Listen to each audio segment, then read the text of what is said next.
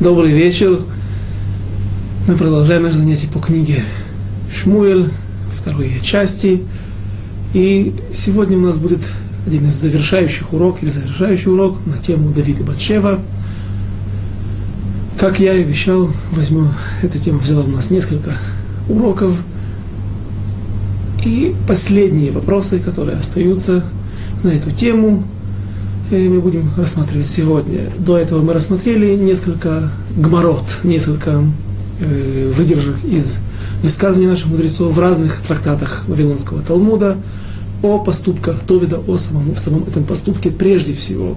Вкратце вернемся, повторим о том, что поступок этот был, этот проступок, это преступление было, э, носило характер аморального поступка, то есть хилурашем, что является одним из самых страшных грехов, э, но только по отношению к Давиду, то есть по отношению к, к такой личности важной. То есть если бы подобным образом поступил какой-то простой гражданин, э, э, любой еврей, не, занимаю, не являющийся таким примером для всего народа, то по отношению к закону Маасе, поступок имел абсолютное алиби, абсолютное покрытие со всех сторон, и вроде бы судить не за что. Но есть аморальная сторона или моральная сторона, которую Давид не учел, и он, поступив так, нарушает моральный кодекс Торы и таким образом получает, получает то наказание, которое он сам себе вынес на, это было на первом уроке. На втором уроке мы разбирали вот это, это само наказание, в чем, эм, в чем оно заключалось, в чем оно состояло и почему было такое строгое наказание, как можно дать человеку за одно преступление несколько наказаний, ведь есть правило, что мы даем всегда больше из самое тяжелое, например, смертная казнь и платежи за те тот разбой, за тот ущерб, который человек нанес во время своего убийства, все, э, убийство, которое он совершил, то тогда только мы его убиваем, но э, суд выносит ему высшую меру наказания, но не платежи.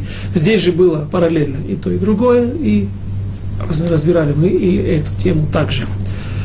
И вопрос, который сегодня мы рассмотрим, или несколько вопросов, это вопрос, может быть, который напрашивался прежде всего, э, как же Давид мог вообще так поступить? И почему Давид не смог вынести испытание светоч народа Израиля, свеча Израиля, как назовут его в будущем, в ближайшем будущем, в ближайших главах, соратники его. И как Кадош Баруху, как Всевышний, почему он дал возможность споткнуться Давиду. Если Давид, э, спросите вы, а почему бы и нет? Почему другим Кадуш не должен помогать, если они хотят оступиться, а Давиду должен помогать? Ну, хотя бы потому, что Давид все же является одним из э, столпов народа Израиля, одним из праотцов, одним из э, важнейших личностей, которые э, были в, в, в, в течение всей истории народа Израиля, и поэтому... Э, может быть, можно было как-то его увести от этого греха. Почему, еще раз, э, пусть останется этот вопрос, почему, э, скажем, почему это вообще релевантно говорить, э, можно ли было его в, увести или нет. И второе, почему же Всевышний все же это не сделал, разумеется, сразу следующий вопрос.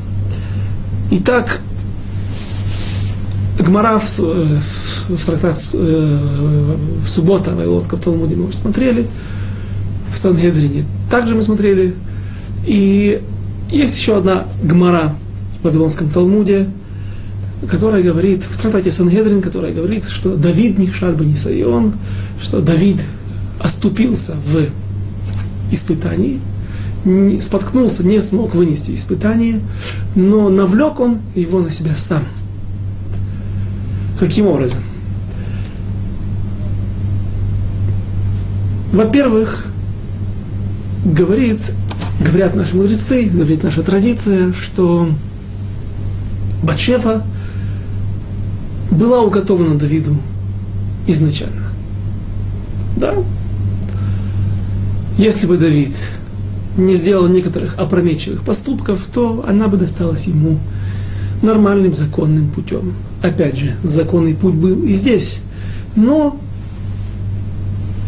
были шероховатости, которые стоили до, до Давиду дорого. О чем идет речь? Батшева, она была уготована Давиду изначально, ибо это та женщина, которая больше всех подходила ему. И об этом мы говорили уже. И, да, может быть, я повторю еще раз, когда мы задаем вопрос, возникает вопрос, почему, например, наследником Давида, не только его престола, а также родоначальником или продолжателем линии э, Машиаха, той линии, от которой произойдут все будущие цари, законные цари, отпрыски только дома Давида. И даже если евреи уйдут потом в изгнание, то даже в вавилонском изгнании э, с, большой точностью, с большим кабданутом, как перевести кабданут, с большой педантичностью всегда назначали э, главы, глав изгнания тех людей, которые стояли во главе еврейской общины в изгнании и всегда э, ходатайствовали и отвечали за, перед дворцом, перед двором того народа, который властвовал над народом Израиля, всегда были отпрыски дома Давида и царя Соломона.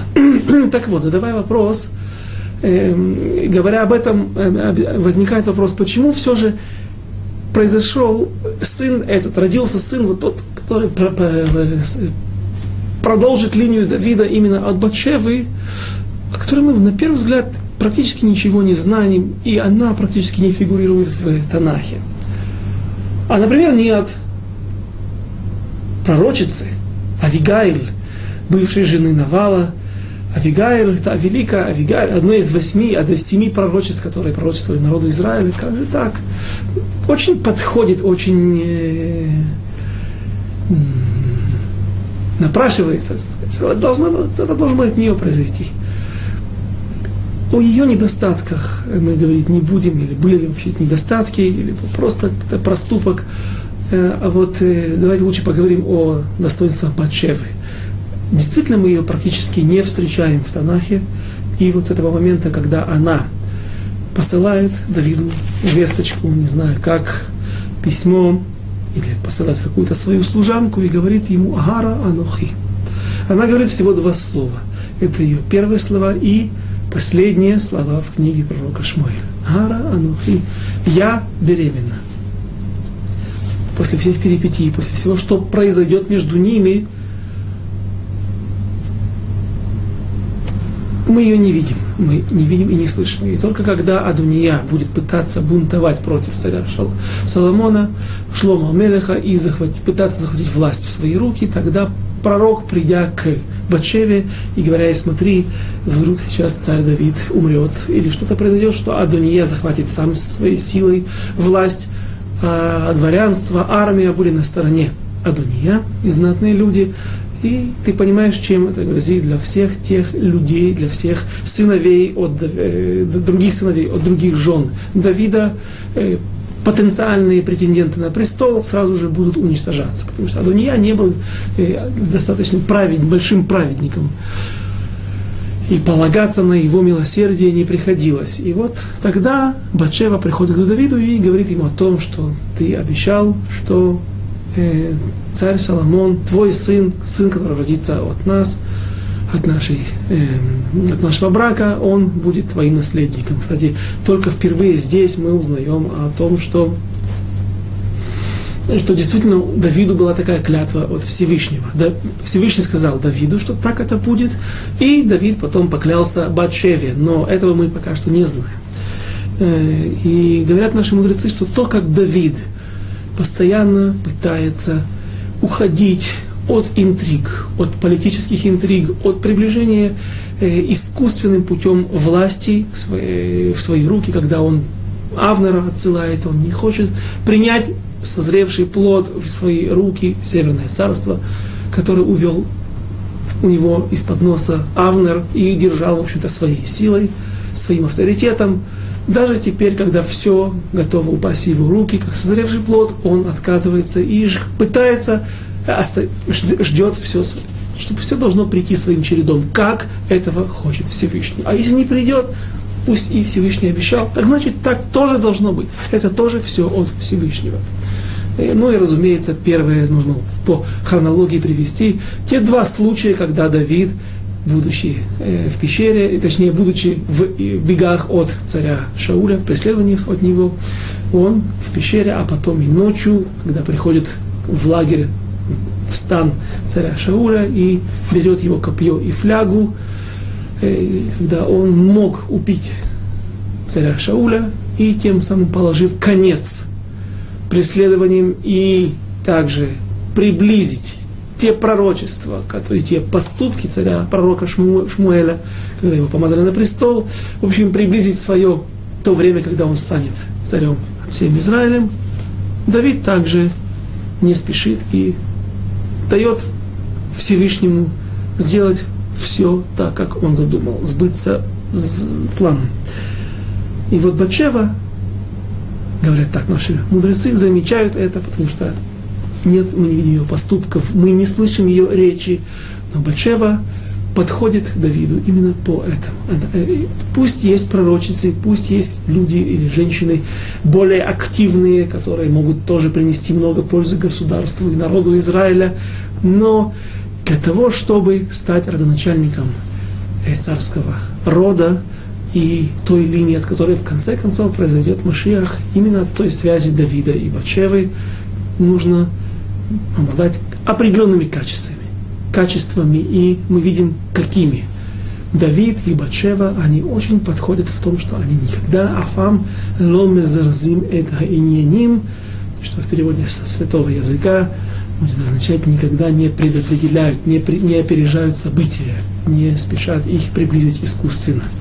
То есть это указывает э, на особую веру, на насколько сильна вера в душу, в сердцах этих людей, во Всевышнего и в их пророчество.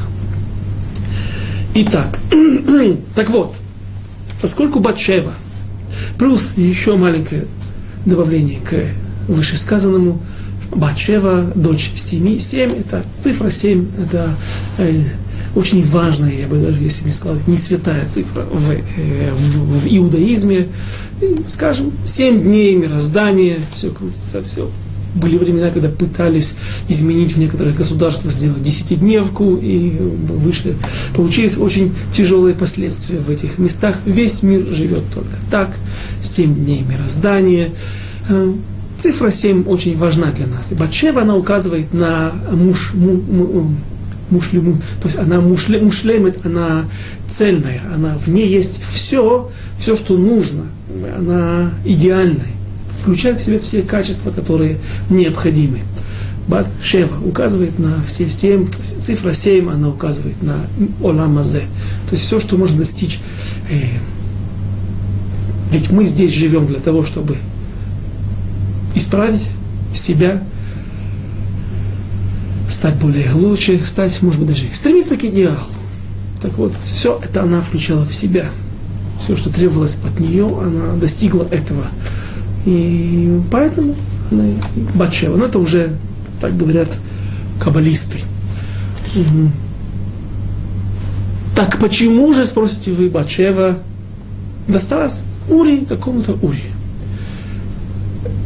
Вернемся в те события, когда Давид его карьера, точнее, начинает, его звезда начинает подниматься на небосвод. То есть его карьера начинается как одного из величайших э, лидеров народа Израиля, когда Давид поражает в единоборстве, в поединке с э, Голиатом, поражает его Подойдя к нему, Давид хотел отрубить ему голову для того, что мы говорили, кстати, там Давид буквально с ней дошел до крепости Евус, до Иерусалима, с этой головой, для того, чтобы показать филистимлянам, которые сидели в Евусе, в креп... Евусеям, которые были отпрысками филистимлян, и предъявить им требования о сдаче. Ибо Аиншам, смотрите там. И Давид не мог, поскольку он пошел практически безоружный на этот поединок, взял только прощу и несколько камней гладких с, пасту, с пастушечьей сумкой, с пастушечьим посохом. Э, отрубить голову нужно было взять, для, для этого нужен был меч. И Давид не мог вытащить меч из ножен э, Голиата. Там, наверное, была какая-то мудренная защелка, или не хватало, может быть, даже сил у 27-летнего юноши Давида. И он попросил человека, который был оруженосцем Голиафа, Голиата, который нес перед ним щит, чтобы он ему это сделал. Тот, наверное, был также ошарашен поражением своего хозяина и э, не противился, и подошел к Давиду и выполнил его поручение, его просьбу. Но Давид сказал ему, что если ты поможешь мне, то я на условие, при условии, что ты сможешь, ты Тидгаер, пройдешь Гиюр, ведь он был филистимлянин, я дам тебе еврейскую женщину в жены. То есть ты сможешь прийти в народ Израиля и жить как... Э, я окажу тебе почести. И кто это был, говорит наша традиция, это был никто иной, как Урия Хити, потому его называют так, Хити, хитиец, в данной ситуации не как некоторых евреев называли э, по по их местопроживанию, если они жили среди каких-то нееврейских племен в землях, граничащих с неевреями, то их так называли, как сегодня называют русские, американцы, это, это русские, это американцы, это французы, на самом деле, идет речь в Израиле о евреях, выходцев из, выходцах из Союза или Америки или Европы. То в данной ситуации Урия Хити был действительно хитиец, он действительно был из, э, из филистимлян земли, наверное, где раньше обитали хитийцы, которых выбили при кнаанейский народ, которых выбили при захвате земли Израиля. И так произошло. И кто, какая девушка досталась Урия Хити? Пачева. Всевышний сказал так, э, видя поступок Давида, он отреагировал таким образом, не сказав это Давиду, а как бы, говорит наш Мидраж, говорит наша традиция, что так Всевышний потом передал нам, что такая была его реакция, ты э, как бы соришь еврейскими женщинами, раздаешь налево-направо, э, пусть он пройдет Гиюр, пусть, но э, ты прежде всего э, пренебрегай, видно, что он пренебрегает еврейскими женщинами, скажи, я тебя обогащу золотом, я тебе дам какой-то подарок, я тебя сделаю каким-то своим военачальником, а все остальное, и жена еврейка придет потом.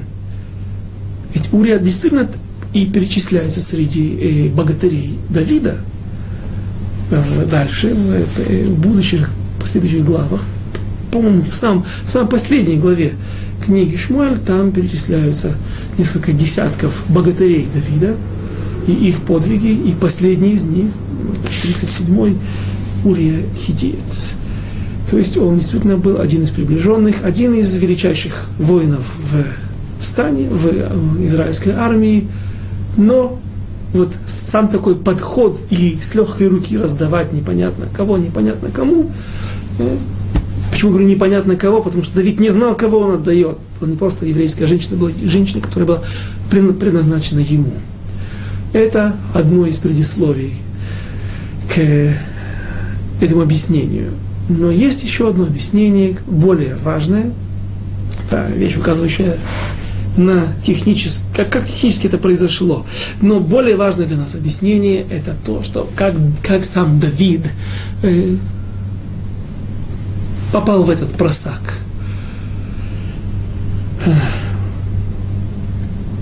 Ну, ну, мне кажется, уместно попал в просак, потому что просак это был такой станок, на котором вили веревки в древние времена и попасть в такое э, в, так, в такой станок было чревато потерей э, конечностей.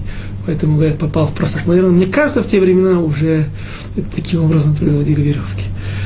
Э, поэтому, как же Давид попал в просак? Так вот, однажды Давид обращается к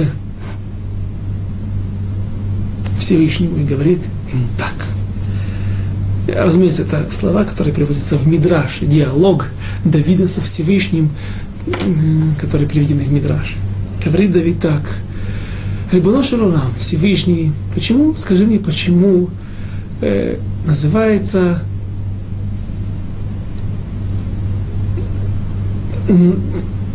про отцы наши э, ты их называешь Богом Авраама, Богом Якова, Богом Ицхака. Авраама, Ицхака, Якова. Элохей Авраам, Элохей Ицхак, Элохей Яков. Так мы говорим в молитвах, так принято говорить. Всевышний вот этих наших праотцов. То есть он непосредственно себя относит прежде всего к ним. А почему нигде вижу я пророческим даром? Почему нигде в будущем не будет сказано Элохей Давид, Элокей Давид? Сказал Всевышний ему, смотри, эти люди были на другом уровне. И они, прежде всего, основная причина, они выдержали испытания. Каждый из них прошел множество испытаний, 10 испытаний Авраама, испытания Ицхака и Акова, и они вышли из этих испытаний. А вот ты подобное испытание на таком уровне, какой, какой был у них, не выдержал. Тогда сказал Давид, пошли мне испытание, и я хочу выдержать его для того, чтобы называлось, назывался ты потом и назвал себя Элокей Давид. И Всевышний посылает испытание Давиду, испытание с Батшевой, которое он не выдержал. И объясняет Магараль из Праги, что ни одно испытание человек не может выдержать без поддержки Всевышнего. С одной стороны, э, правила, э, к сожалению, я не знаю других хазаль, но положимся хазаль наших мудрецов, других более старых источников, но всегда звенят, звенят, извините, в ушах слова Равица Казильбера, который, который всегда повторял после своих лекций, или точнее после своих удивительнейших рассказов, когда я еще был в Ешиве в Туратхаим в Москве, Э, свыше десяти лет назад, когда он всегда говорил о том, что завершал свои рассказы, которые можно прочесть в книге «Чтобы ты остался евреем», э, что Всевышний никогда не посылает испытания человеку, которое он не может выдержать свыше его сил. И тем не менее, все же, без его поддержки нет у нас, без сията дишмая, без помощи, без, нет у нас возможности вынести никакого испытания. И поэтому, когда испытание посылается для того, чтобы улучшить нас, может быть, для ясер, наказать нас, но улучшить, чтобы мы исправились, или хазарду бичува, э, пришли к какому-то раскаянию, как говорит одна поговорка на идиш, богататыню год, Всевышний нака... пошли... напугай меня, но не наказывай. То есть это предназначено для того, чтобы помочь нам. Но опять же при помощи Всевышнего. И он свою, Сията Дишмай, свою помощь никогда не убирает. Почему же он убрал Давида? Потому что Давид сам напросился, сам просил этого испытания. Это не находит милость в глазах Всевышнего. Просить испытания для того, чтобы почувствовать себя потом выше, даже если то есть цели благородные, цели якобы оправдывают средства, а мы знаем, что правило это звучит наоборот. Цель никогда не оправдывает средства, мы это знаем из истории Ханы и Пнины, мамы Шауля. То, что описано в самой первой главе и где мы очень, очень подробно разбирали всю эту историю, все эти события. И вот как же произошло, что Давид вообще увидел Батшеву. Каждый из нас понимает, что Батшева, будучи такой великой женщиной, или величайшей, э, идеальной женщиной для Давида, как она могла быть, не, вести себя нескромно, э, быть, находиться на крыше? Давид вечерний час вышел на крышу своего дворца, увидел, что-то здесь не, что-то здесь не то, и я нашел несколько источников, которые говорят, э, приведем один из них, э, объясняет технически, как произошло, что Давид стрелял в, в, в голубя, какой-то пролетал голубь. Тоже э, вопрос непонятный, на который мне нет ответа, а что это за, за занятие такое, развлечение для великого человека, стрелять в голубя, охота, так он потом будет трефа, если ты попадешь. Еврейская охота только сетями или какими-то ловушками, и оленя тоже. Человек, стреляя в него, если копье, дротик или пуля, или стрела уж тем более попадает в тело животного, то оно практически наверняка сразу станет трифой, пробиваются какие-то жизненно важные органы, и животное это больше нельзя употреблять в пищу. Не знаю, не знаю. Написано так, что Давид стрелял с крыши в этого голубя, какого-то голубя, в какую-то птицу. И так получилось, что направляя прицел своего лука, то есть наконечник стрелы, он вдруг увлекся и когда голубь сделал какой-то зигзаг и полетел в сторону дома Урии Ахити, где была Батшева, которая делала омовение на крыше. Все было очень скромно, все было затянуто, была ширма, была мехица, но вот эта стрела, выпущенная в голубя, она попала в тесьму, попала в веревку, которая держала эту ширму, и занавес упал, и Давид увидел Батшеву. Есть еще один мидраж, который говорит, что Батшева сама вела себя так, то есть она спросите, а почему она мылась на крыше, а, а не где-нибудь внутри дома, еще скромнее, и никаких прецедентов быть не может. И говорят, что она тоже знала путем пророчества, что она уготована Давиду, и поэтому будучи отдана насильно практически Урия Хитей, она пыталась как-то э, внести какое-то изменение, много вопросов, много шероховатостей, и, и оставим это. Пусть будет все как есть, даже если остаются вопросы, и пойдем дальше. Что, что произошло? Давид увидел Батшеву, Давид взял ее себе, все это мы прочитали, и теперь У нас есть объяснение, что же произошло, какие, какое предисловие было перед этой историей, почему Давид оступился, почему, даже если оступился или попал в такое испытание, почему он не смог его вынести, потому что с него была снята э, та неприкосновенность, то есть Всевышний убрал ту сията дишмая, ту помощь с небес – и он не смог выдержать это испытание. Говорят наши мудрецы, что в будущем Давид, зная, что вот этот вот нюанс у него был, когда он видел красивую женщину и не смог устоять перед ее красотой, он работал очень долго, потом каким образом над этим, когда будут изнасилованы его жены, его сыном Авшаломом.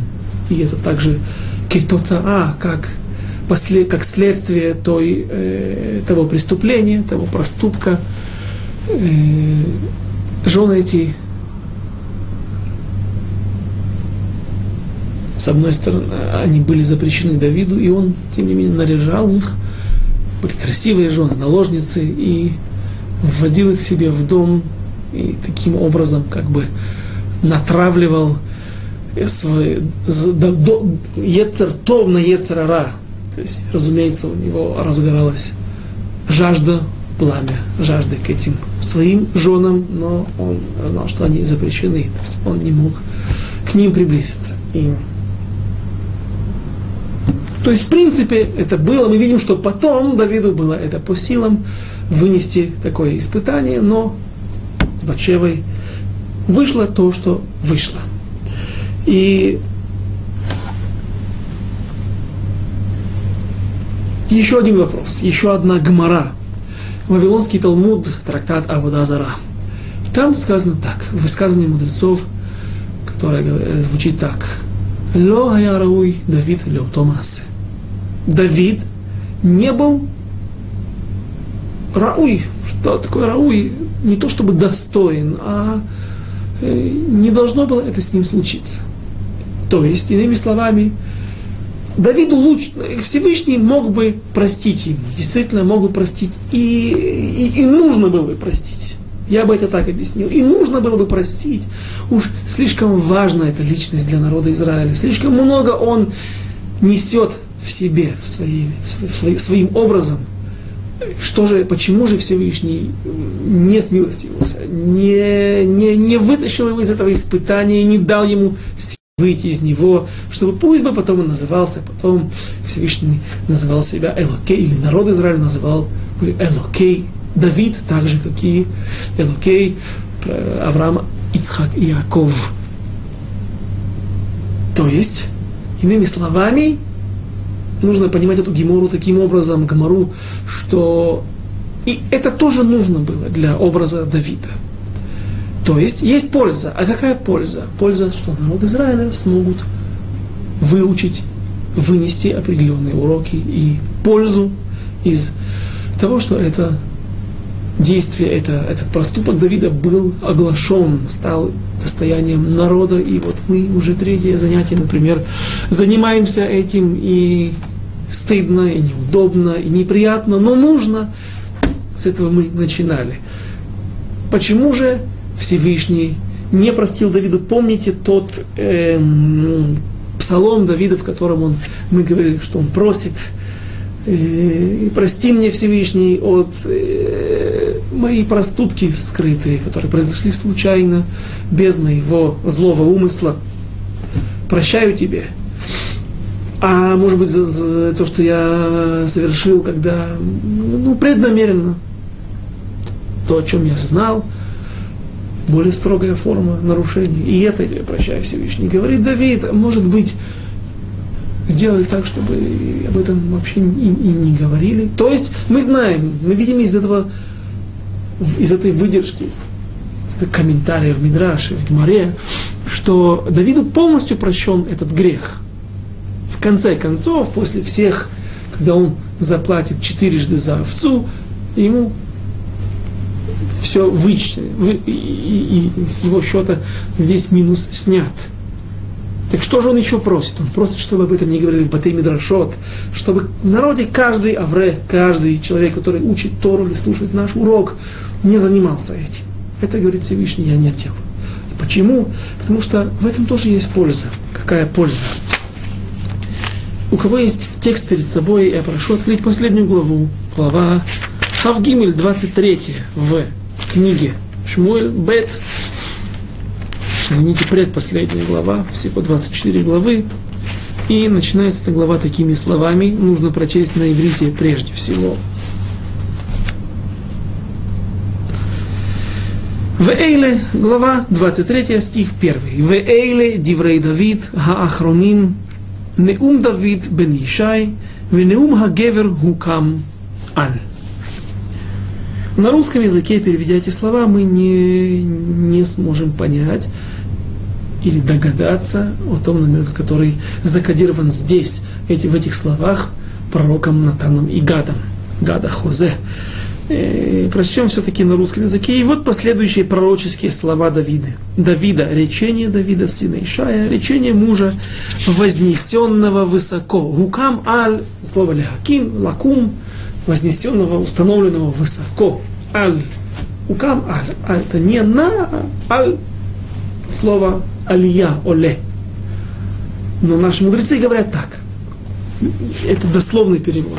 Неума гевер укам аль э, слова изречения человека, который поста- установил нам аль. Мази аль уло шель питха, эм, отверстие, отверстие иголки называется улашель махат. То есть наш, то есть, то есть, то есть Давид, эм, в нем, в его поступке сбылось то, сбылось то изречение наших мудрецов, когда они говорят, что если человеку открыть даже маленькое отверстие для петах, как, как отверстие у э, иголки, для того, чтобы он смог вернуться к раскаянию, он сможет выйти через него. То есть Всевышний всегда оставляет нам возможность вернуться. Пусть человек не, не придет сегодня, не скажет, я такой грешник, я столько вещей нехороших натворил в этой жизни, что я не верю в то, что Всевышний может меня принять. Сегодня Всевышний может принять любого, и всегда остается какой-то питхошель, ула, ула, отверстие для возврата к вере. И откуда наши мудрецы, откуда мы можем учить эти слова, это, это понятие, что каждый человек может вернуться к раскаянию и путем раскаяния вернуться к нормальному состоянию, к правильному состоянию, быть, найти милость в глазах Всевышнего из истории Давида. Поэтому нам в нашей главе говорит, в самом ее начале и говорит, и Натана Хозе, когда Давид раскаивается и говорит хатателя, хатателя Ашем, Вайомер Давид Эль Натан, и прошу прощения, 12 глава, вернемся в, наши, в нашу 12 главу, где мы находимся, Хататила Ашем, Вайомер Натан Эль Давид, Гам Ашем Хейвир Хататхало Тамут, стих 13. И сказал Давид Натану, согрешил я перед Господом, и сказал Натан Давиду, и Господь снял грех твой, ты не умрешь. Так вот, снял Гейвир. Легаавир это убрать, э, снять, провести. Но э, наши комментаторы, есть комментаторы, которые говорят, что это другой э, смысл. Где-то в начале, изначально, конечно же, один и тот же корень, но есть смысл для Гавир, это провести. И в Торе написано, когда евреи потребовали, и от евреев, глава, глава Трума, от них потребовалось, чтобы они принесли различные драгоценные камни, различные виды золота, а их было около семи. Были различные виды золота. Одно из них называлось мофаз. Э, почему? Потому что оно добывалось где-то в городе Опаз или Офаз, и, соответственно, привозили его оттуда Меофаз, отсюда и слово Муфаз. Фамилия знакомая, не будем э, отвлекаться на личности, которые носят эту фамилию. И разные виды золота, серебра, все, что нужно было для храма, смотрите, там, в главе Трума. И вот когда народ Израиля с радостью приносит все, что нужно, объявляет о том, что все, э, кто не успел, тот не успел, потому что э, необходимое количество всех дорогих вещей для строительства храма набрано. И вот тогда написано «Ваявиру кольбы махане» и провели от слова я, опять же, наше слово «Ваявиру Кольба Махане Мазы, как это голос в, в, в, и провели э, голос лагере, в стане израильском, то есть начали трубить в шафар, и знак того, что нужно прекратить какое-то действие. То, чем сейчас заняты все. Тот ажиотаж должен остановиться. И здесь мы понимаем, что слово лехавир это не как, мы, как нам переводят здесь, в этом стихе, снял Всевышний А, Ваявир, чтобы всем стало известно. Так вот и в нашей, в нашей ситуации наши мудрецы комментируют это так. «Э, Вашем Хейвир Хататха. Всевышний не снял тебе, как правильно мы объяснили, а это один из смыслов, половину твоего или часть твоего вердикта, который ты сам вынес этому богатому человеку, то есть самому себе, смертная казнь, и за овцу заплатит четырежды. Осталось только четырежды заплатить. А также в смысле Вашем Гейвир Хататха Всевышний разнесет это по всему Израилю с целью, чтобы научить людей, как человек должен реагировать на упрек, как человек должен реагировать на свой грех, и когда его упрекают в грехе, или же он сам смог понять. Давид какое-то время не понимал, для этого нужен был пророк. Давид, величайший из народа Израиля. Только при помощи пророка он смог наконец-то понять, что дело здесь не чисто, не все гладко. И это еще одна из причин, почему Всевышний все же не помог Давиду выкарабкаться из этого испытания, выйти из него с честью.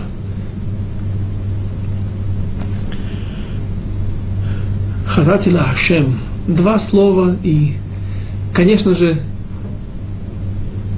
это и есть причина, почему именно Давид, именно из колена Иуды становится родоначальником двора, двора, царского двора и рода Машеха, потому что родоначальником колена Иуды, сам Иуда, он также признается в своем грехе с Тамар, в своем проступке, может быть, там тоже не было какого-то греха, за который нужно было наказать по, по просто уголовному кодексу, по той части Торы, которая говорит за такой-то поступок, такое-то наказание.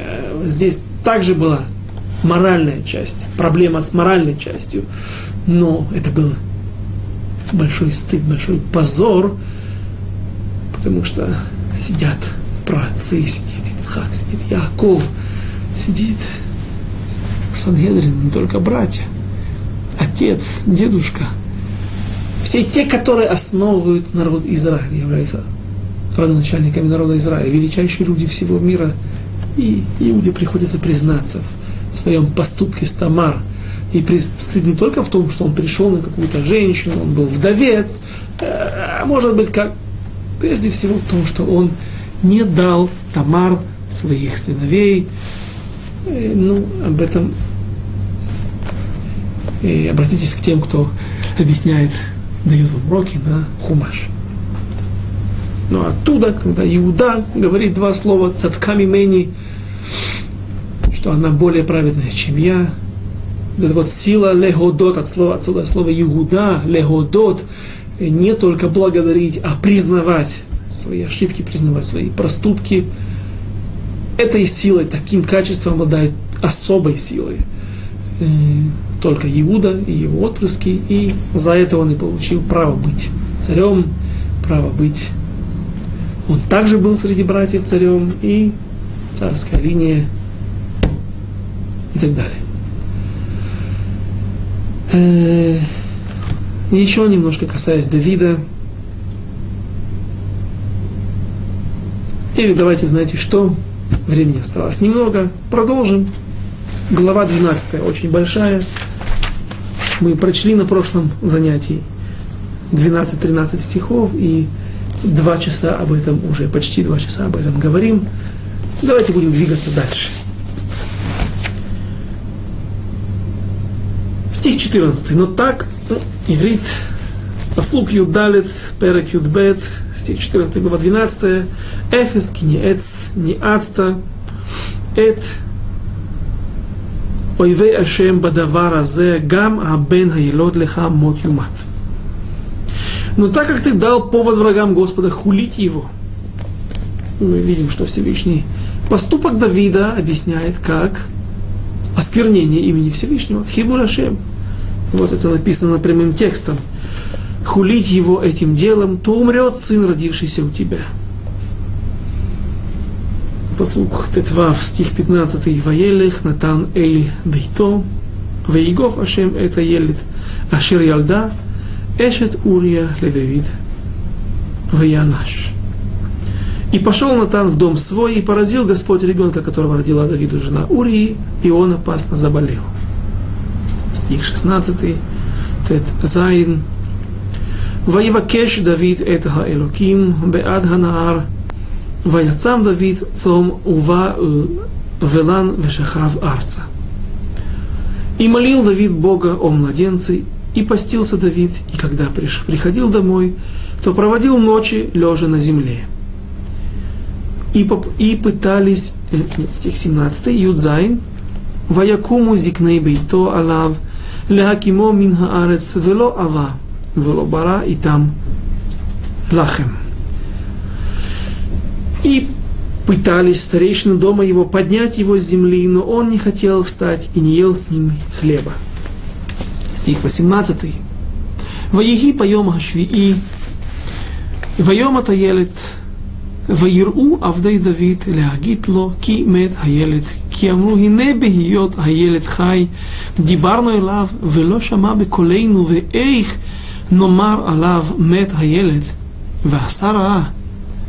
И было на седьмой день умер ребенок, и боялись слуги Давида сказать ему, что ребенок умер, ибо сказали они, когда ребенок еще был жив, мы говорили ему, а он не слушал голоса нашего. Как же скажем ему, что ребенок умер? Ведь сделает он над собою худой. И стих 19. Ваяр Давид ки авадав митлахашим. Ваявен Давид ки мет аялет. Вайомер Давид эль авадав. Амет аялет. Вайомру мет. И увидел Давид, что слуги его перешептываются, и понял Давид, что ребенок умер. И сказал Давид слугам своим, что умер ребенок, и они сказали, умер. Стих 20, на этом остановимся и попытаемся понять, что написано в этих стихах. «Вайокам Давид меаарец вайрхац ваясар ваяхалейф симлотав ваяво бейт ашем ваиштаху ваяво эль бейто ваишал ваясиму ло лехем ваяхал» Стих 20. 20. И сказал Давид, и увидел Давид, что... И сказ... Тогда встал Давид с земли и умылся, и помазался, и переменил одежды свои, и пришел в дом Господень и поклонился И пришел в дом свой, и спросил поесть, и подали ему хлеб, и он ел. Еще один стих, 21. ויאמר עבדיו אליו, מה הדבר הזה אשר עשית? בעבור הילד חי צמת, ותבק, וכאשר מת הילד קמת ותאכל לחם. И пришел, и сказал ему слуги его, что это значит, что ты так поступаешь? Из-за ребенка еще живого постился ты и плакал, а когда ребенок умер, ты поднялся и ел хлеб. 22 стих. ויאמר בעוד הילד חי צמתי, ויבכה כי אמרתי מי יודע, יחנני השם וחי הילד, ואתה מת, למה זה? אני צם, האוכל להשיבו, עוד אני הולך אליו, вегу ло яшувилай. И сказал он, пока ребенок жил, и постился я и плакал, ибо думал, кто знает, может быть, помилует меня Господь, и ребенок останется жив. А теперь он умер. Зачем же мне поститься? Разве я смогу возвратить его? Я иду к нему, а он ко мне не возвратится. Грустные строки, тяжело их читать но вопросы есть. И вопросы напрашиваются, и на них нужно найти ответ. Почему Давид постится? Почему Давид так ведет себя, не моется, лежит на земле, распластавшись, изнуряет себя различными страданиями, пытаясь вымолить у Всевышнего пощады для ребенка его и Бачевы, в то время, когда известно Давиду, известно нам, известно Давиду прежде всего, что ребенок этот умрет – Сказал это ему никто иной, как пророк. Разве можно изменить вердикт, который вынес Всевышний? И отвечают наши мудрецы, что да. Есть пророчества, которые даны народу Израиля или какому-то человеку Невуа Летова. Хорошее пророчество, которое говорит о том, что, например, ты, у тебя будет какая-то удача, у тебя родится сын, который принесет тебе много счастья, много славы, который будет очень достойным евреем. Такое пророчество может измениться, может отмениться не всегда. Пророчество летова в хорошую сторону, благополучное, оно обычно не отменяется, если уж сильно не согрешат евреи.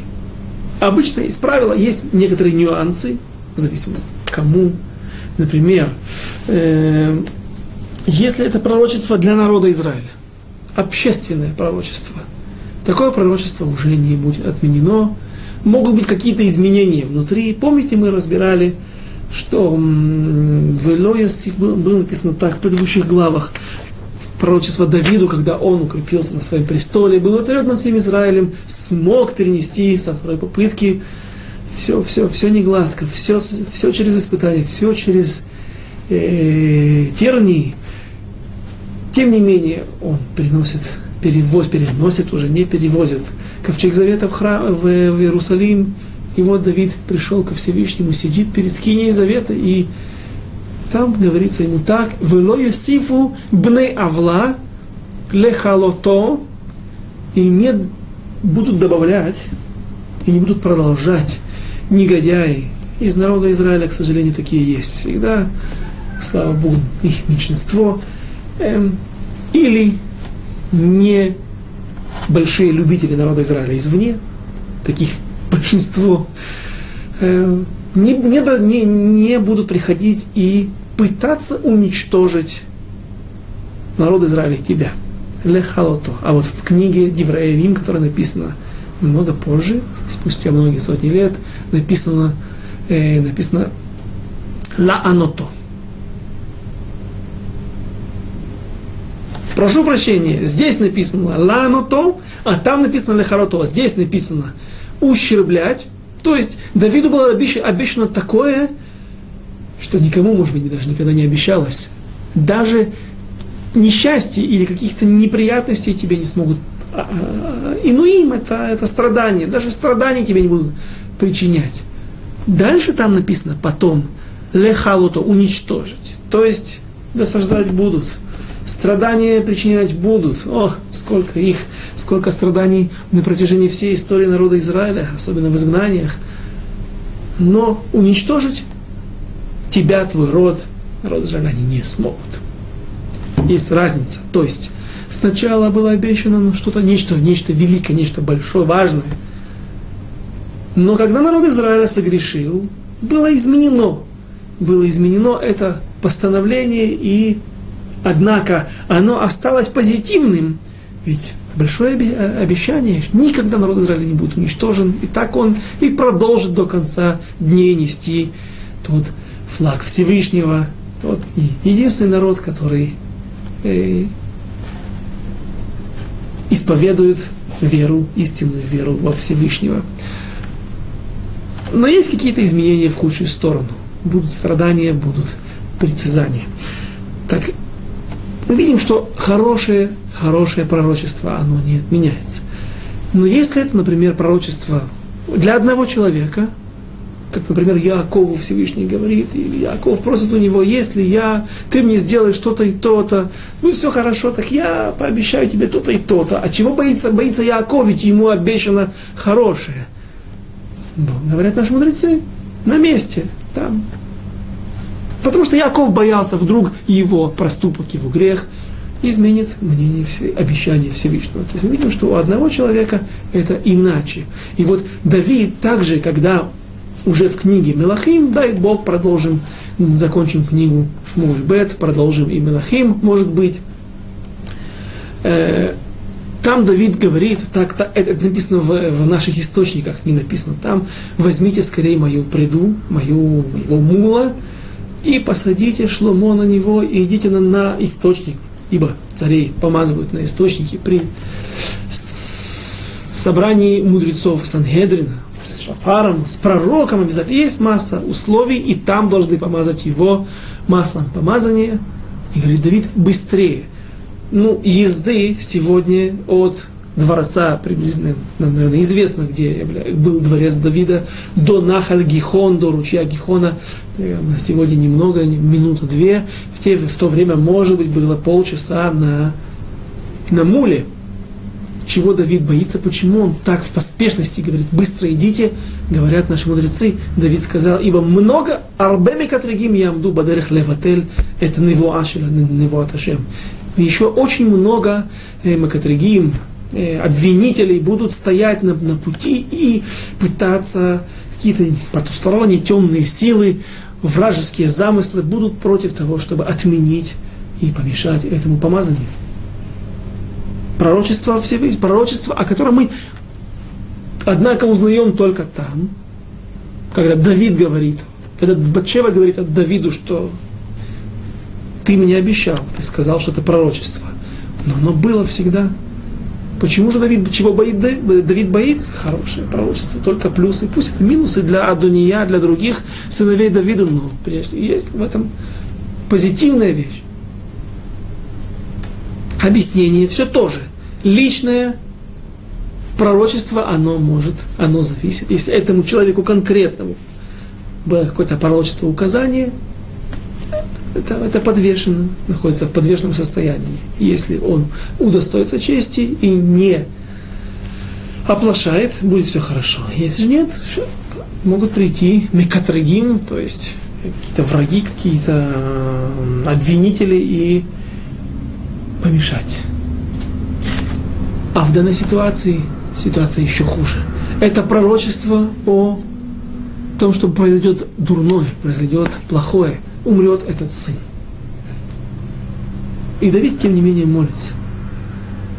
Извините за такое большое отступление, такой экскурс в эту тему. Что же, что же, а, но теперь мы понимаем, что и плохое пророчество, оно может быть отменено, если человек или народ, или группа, семья, кому было уготовано, а, направлено это пророчество, оно также может быть отменено. Вердикт можно изменить. Это как было в Пурим. И Давид молится, но все же не получается ему вымолить прощение у Всевышнего и вступает, вступает в действие ташлумин, платежи. Вот тот платеж, да, Ала кивса и шалем арбаатаем за овцу заплатит. Четырежды Давид и начинает платить сейчас. Первая расплата – это смерть сына первого сына Давида и Батшевы. После этого произойдут еще несколько трагедий в доме Давида, и, как говорил там Натан Ханави, пророк Натан, и так сказал Господь, вот я навсегда, вот я наведу на тебя зло из дома твоего. В самом твоем доме будет зло против тебя. И возьму жен твоих на глазах у тебя, и отдам ближнему твоему, будет он спать с женами твоими перед этим солнцем. Но до этого – что до этого? А, инени меким раами бейтеха. Вот я приведу зло твое на тебя из твоего дома, и меч не покинет дома Давида. Следующее, что произойдет, уже вкратце, потому что время наше подходит к концу. У Давида от разных жен были разные сыновья. Старший Шломо. Шломо пока что еще вообще не родился. был, э, есть у него сын Амнон, который изнасилует свою двоюродную сестру по отцу. Тамар, она была красивейшей девушкой, мама ее была красивейшая женщина, она была из другого народа, сын царя, дочь, дочь царя Маахи, и Давид взял ее по закону, который разрешает Тора. Эшет Яфат Тоар, женщина красивой внешности, когда можно ее захватить во время войны. Давиду она понравилась, он ее ввел в свой дом. От него родилась Тамара и Авшалом, который был также красавец, обладал очень большой красотой. И еще были волосы, которые отрастали с неимоверной скоростью и весили огромное количество. Об этом мы будем говорить подробнее позже.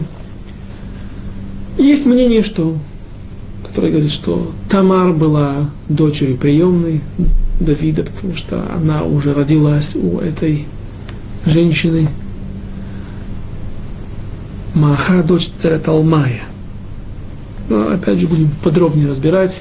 Итак, второе наказание, только перечислим их Тамар изнасилована Амноном.